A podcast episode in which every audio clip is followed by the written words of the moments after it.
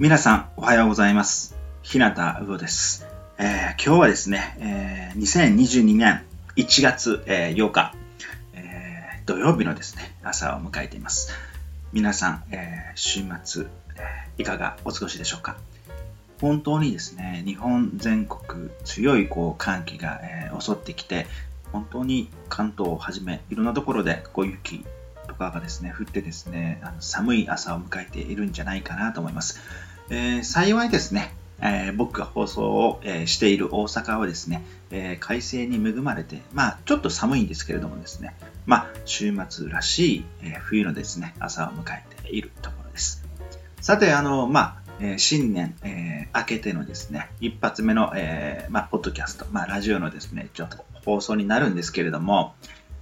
えっ、と、何かこう忘れていたなっていうのをですね、実はちょっと先ほど、えー、銭湯で湯船に浸かりながらですね、ちょっと考えていたらですね、そうそう、このポッドキャストの放送を忘れていたっていうですね、まあ、すごいオチになってしまいまして、そして、ああ、そうだそうだと思って、また、こう、お風呂からですね、上がって、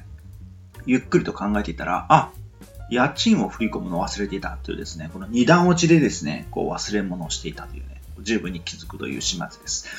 まあですね、まあそんなことをですね、まあちょっと冒頭からちょっとお話をしているんですけれども、えー、まあ新年明けてのですね、まず初めてのこの放送で、えー、何をですね、こうお話ししようかなとちょっと考えていたんですけれども、あのー、まあ僕自身、あの、まあ、えー、何回かこの、えー、まあポッドキャストの放送の中でも、えー、言ってるんですが、まああの、芸術活動をですね、まあ、広くいろいろとしているんですけれども、最近はですね、あの、まあ、文学というところで、まあ、本当にその文学といってもですね、非常にこの、えー、高尚な、えー、まあ、文学、その、えー、カフカとかですね、えー、カポーティとかですね、えー、本当にそういった、えー、偉大な作家さんのようなですね、まあ、活動しているわけではなく、ただこう、思うことをですね、ちょっとこう書いたり、ちょっとこんなストーリー面白いんじゃないかっていうのをですね、ちょっと書いてはですね、この、ウェブ小説という形でですね、まあ、発表させていただいているというのがですね、まあ、僕の文学の活動なんですけれども、まあ、その中でいくつかこの、えー、文学のプラットフォームというのがあるんですけど、その中でその、カクヨムさんというところでですね、えー、僕はちょっと発表もしてるんですが、まあ、その、カクヨムさんの中に、えー、自分で自主企画を立てれるというですね、そういう、え、ことができるんですけれども、そこでですね、まあ僕は何回か、あのその企画をですね、こう、立ててはですね、いろんな作家さんを集めてですね、ちょっとこう、まあ、読み合ったり、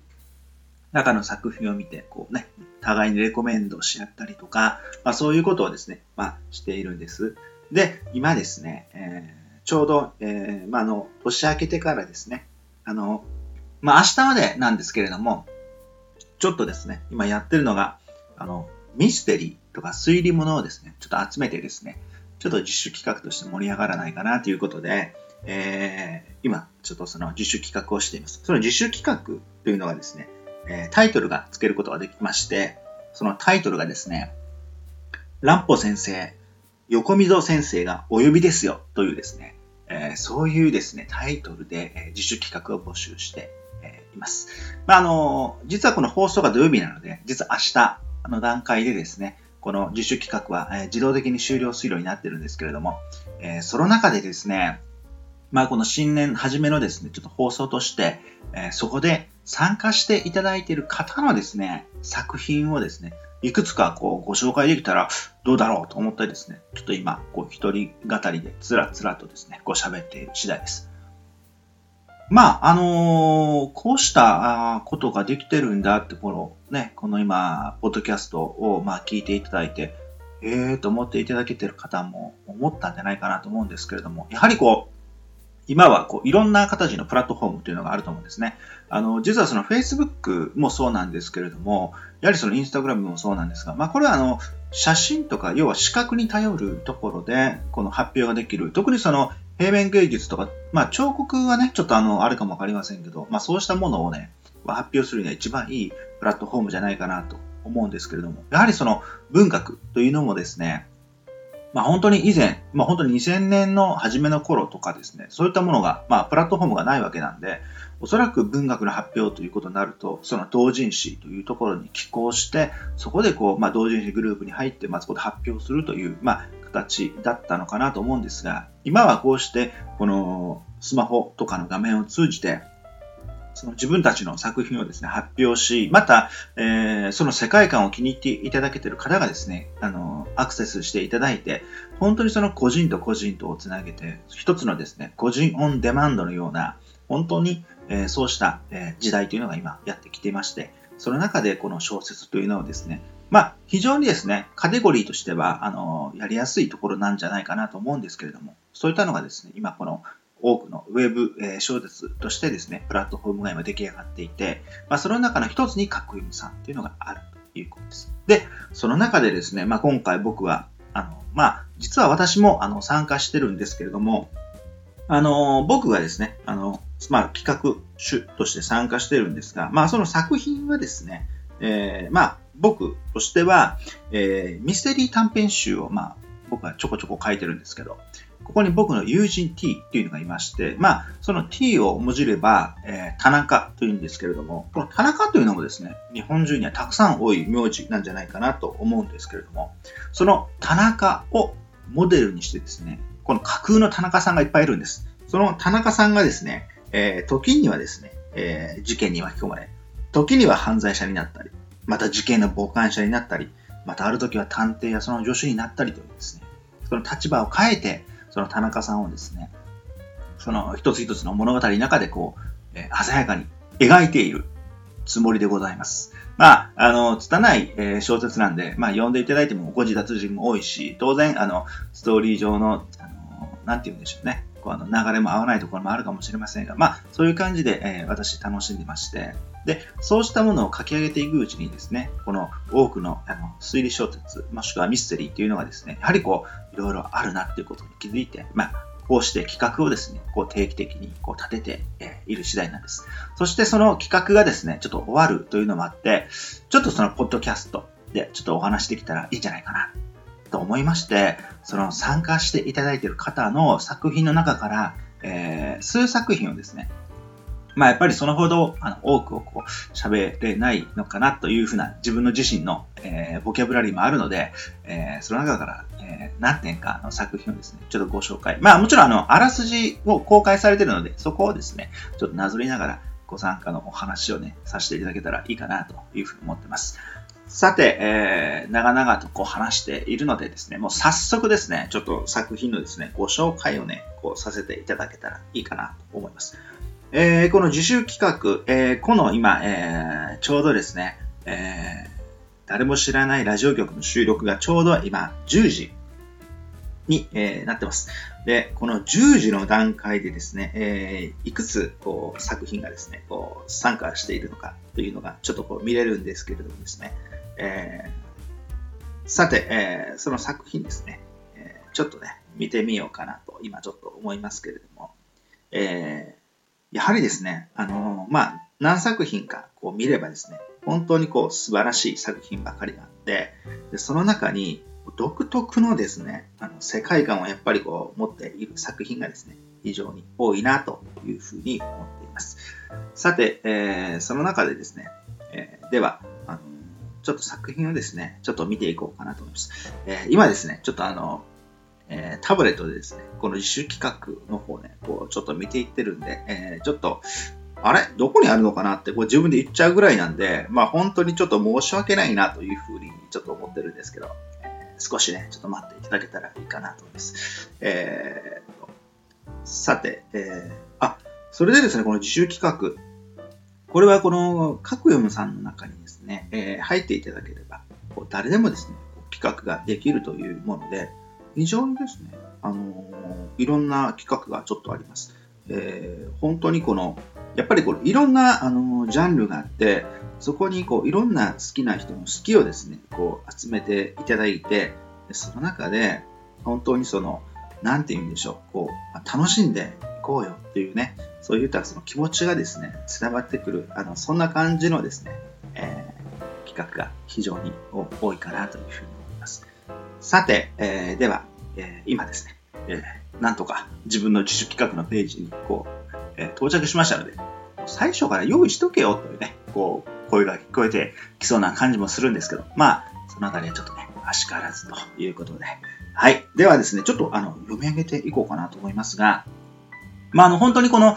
えー、自分でですね、こう読み上げると、こう自分の好きを選んでしまうことがあるんで、僕はここはですね、こう、数字のパラドックス的にですね、こう、無企画にちょっとやってみようかなと思います。まず、えっ、ー、と、作品としてはですね、まあ自分の作品がまず一番目に来るんですけど、えー、ではですね、えー、一番最初に参加いただいた方っていうのはですね、確かこれ、あの、僕の企画では下の方に来てるんですね。なので、まず、えー、じゃあ僕がこうやった時にですね、こう初めて参加していただいた方、えー、正直ね、作家名さんというのは非常にこう難しい漢字で書かれてて、これちょっとね、良くないんですけど、あのー、ルビーがね、振ってないんですよ。だからね、間違えて読んじゃうかもしれない。えー、なので、もうその時は本当にすいません。本当にもう大変失礼だなと思っているんですけれども、えー、勢いでいってしまおうかなと思います。それではですね、えー、最初に、え参加していただいた方の、まず作品名がですね、これね、すごくね、面白かったんですよ。うん、面白かったんですよということは、ちょっとだけ読んだということなんですけどね。えまあ、ちょっとだけ読んだんで、最後にちょっと読み切れなかったんですけれども、え作品のタイトルがですね、ミックスベリー殺人事件。なんだろうこれと思ったんですけど、えっ、ー、と、実はね、あのこの作品なんですけれども、これは、え、まずあの、どういった、え、作品なのかということなんですけれども、えー、実はあの、まあ、クローズドサークルといってえ閉鎖されたその空間の中で起きるミステリーの、えことを、まあ、言いますけれども、えそこでですね、起きる、えまあ、事件、ことについて、この推理小説というのは書かれています。えー、では、どういった、内容かというとですね、まあ、あの、ミックスベリーというふうにしてこう書いている通り、このベリー類のですね、果実、ハンドルネームにグループチャットの仲間たちが、えいるんですが、それは約12名いるんですけれども、それがオフの、えー、まあ、オフ会ですね。そこで初めて、こう、相まみえると。そこで、えー、題して第1回ミックスベリーオフ会。で、そこの一通り会社参加者たちがですね、これからいよいよ自己紹介を始めようというところでですね、メンバーの死体が発見される。つまり、ここで事件が起きるわけですね。で、えー、まあ、一度に会社参加者、えー、たちがですね、これからいよいよっていうところで、まあ、本当にこう、スタートを切るところで、こういう事件が起きて、それからですね、えー、唯一の通行ルートである吊り橋が破壊されて孤立状態になる。ここでクローズド状態ができちゃうわけですね。さらにはですね、ベリー類のですね、果実で表現された殺人事件の模式図が用意されてそこで一度は急遽ハンドルネームの公開をやめることになるんですが、誰がどの果実なのかわからない。仲良しグループから一転、疑心暗鬼の探り合いと変化したところにですね、さらなる犠牲者が出ていくと。いやー、このね、読めない犯行行動、まあ動機、えー、不可解な、えー、殺害現場ですね。そういったところがですね、まあいろいろとあるんですけれども、そうしたところの謎に包まれたところでですね、クランベリーという、えー、ハンドルネームを持つ、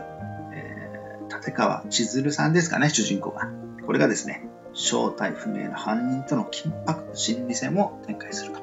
えー、ちょっとね、えー、噛んでしまいましたけれども、まあそうした、あの、非常にですね、こう、すごいな、というふうにこう思うわけなんですけれども、あの、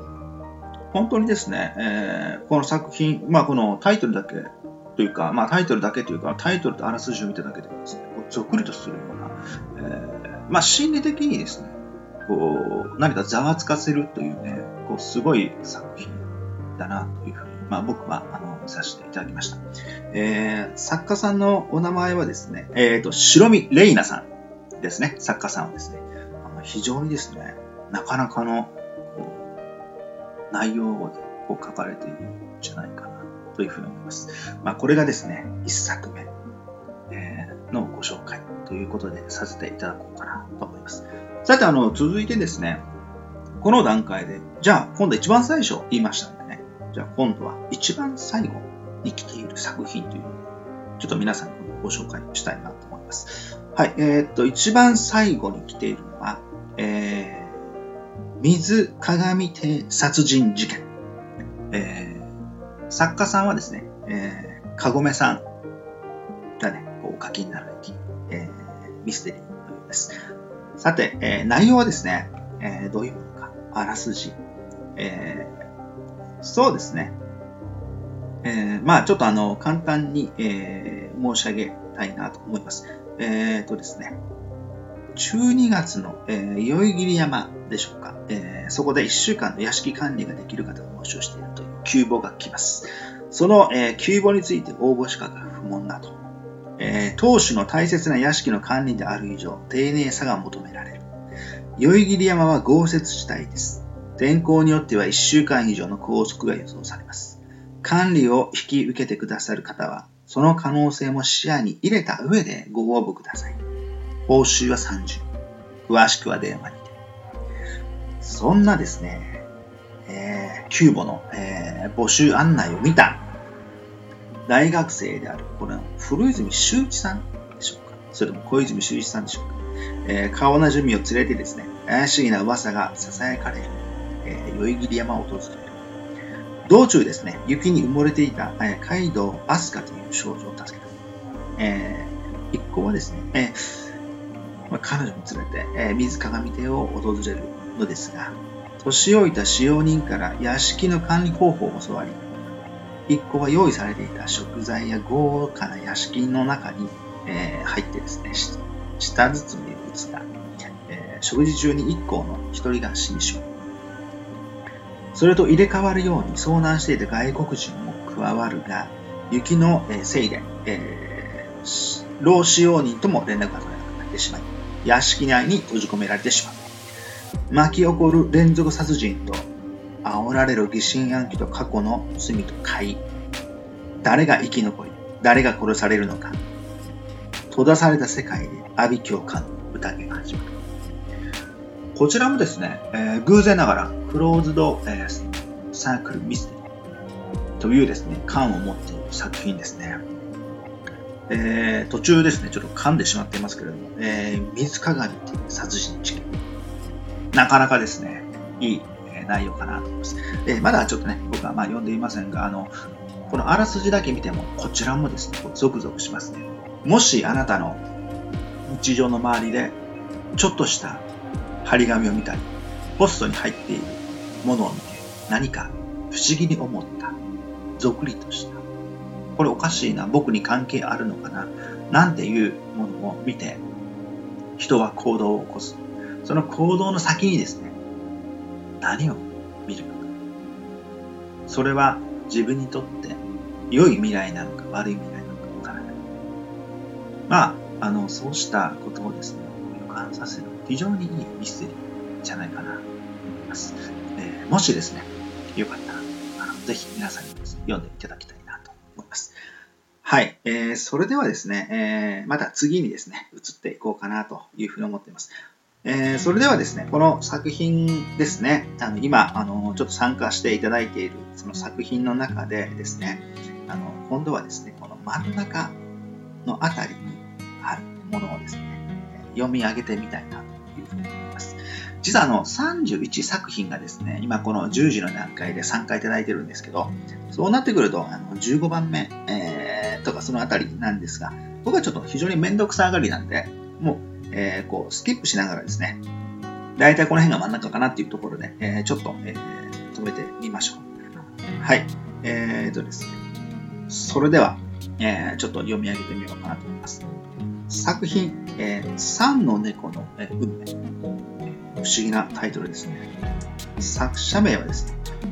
寺尾と書かれています。ジオンさんと読むんでしょうかね。はい。えーと、では、あの、この作品ですね。ちょっとあらすじをですね、読ませていただこうかなと思います。秋のですね、秋の夜長の金曜日なんですが、いとこから電話がかかってきた。嫌な予感が。何を隠そうこの人。ことをややこしくする天才である。どうやら友人に迷い猫を探してほしいと頼まれたようだ。あてんてんて。はい。えー、非常にですね、この作品としてはですね、えー、と問題変読、回答変というのがちょっとありまして、非常にこう、シンプルなこのミステリー仕立てになっている。つまりこの、え、問題とそれに対する回答という形のですね、こう作品になってるんじゃないかなと思います。あの、こうしたあの物語のあらすじを端的に書かれている作品の中には、非常に優秀なものがたくさんあって、えー、その中にどういったものがあるのかなっていうのを、こう不思議にこう思わせてしまうところってあります。本当にちょっとした、えー、何かの出っ張り、例えばその整然と並んである図書館にある本の中からちょっと落ちかけっている本、それともいつもは置かれていない傘置き、雨の日でないのに置かれている傘、何か非日常的なものの中に日常があるというものが、やはりそうしたものを、あの、なて言うんでしょう。僕たちのその感性をですね、非常にこう良くしていく。もしくはざわつかしていく。そういったものをね、こう感じさせてくれるこのあらすじになってるんじゃないかなと思います。ぜひですね、皆さんに、この、えー、作品ですね、えー、3の猫のこれをね、読んでいただきたいなと思います。さて、あの、最後に、えー、もうしようかなと思います。あんまりこうね、長くお話ししても、あの、僕の神々のお話ではね、ちょっとね、伝わらないし、ちょっと俺のあらすじ、ちょっとあの、ちゃんと読んでくれよってね、言われそうな声も聞こえてきそうなので、えー、まあちょっと次で最後にしようかなと思います。はい。ではですね、えー、次ですね、えー、では、えー、はい。ここもですね、こうあの、まあ、真ん中よりちょっと上かなっていうところで、ちょっと読み上げてみようかなと思います。はい、えっ、ー、と、作者名を、えー、先に、えー、お伝えしたいなと思います。えー、原田、えー、のぞみさん。タイトルですね、殺人チューリップ。ただ、このチューリップっていうのが、えー、大文字で書かれています。もしかしたらここに謎があるのかもわからないです。僕はまだ読んでいませんので、えー、わかりませんけど。さて、では、あらすじをですね、ちょっとあの、読ませていただこうと思っていますが、これがですね、あの、簡単なんですけど、見立て殺人風のレトロな、え短編です。えー、すいません。山村幕長さんでしょうか。課長さんでしょうか。僕がまだちょっとあんまりこう、えー、わからないので、大変この、山村さんのですね、お名前をちょっと今、適当に読んでしまって申し訳ないと思いますが、その、えー、中にですね、えー、一つの、えー、おそらく見立てがあるんですけど、え山村、すみません、今、幕長さん、まあ、課長さんの、歌、まあ、もしくは詩の中にですね、ちょっと書かれているものを借用して、この物語がですね、あると。さて、えっ、ー、と、まあ、あの、あらすじはですね、まあ、このようにしか書かれていませんので、ちょっと実はここにレビューがあるので、ちょっとこのレビューを読んでみるとどうなるのかなと。あ、えっ、ー、とですね、山村課長さんの、えー、戦後というんでしょうね。それを、あの、うまく使ったいうレビューが書かれています。えー、このレビューをですね、読みますと、非常にですね、昔言葉が使われているけれども、堅苦しくなく、それでそれでと、食いつなぎながら読み進められますと。えー、戦後、効果的に使ったストーリーで、最後には読み人に腕を組らせてうならせるでしょう。なんでしょうね。あのー、まあ、あの、このレビューを、えー、読ませていただくだけで、なんというか、この見立て殺人っていうと、あの、横溝誠司さんとかで何かありましたね。この俳句とかをね、見立てて殺人をすると。えー、僕もどうだったかなちょっと忘れましたけど、あの、そういうふうにして何かを題材を取ってやっていく。あの、非常にですね、そうした、えー、ある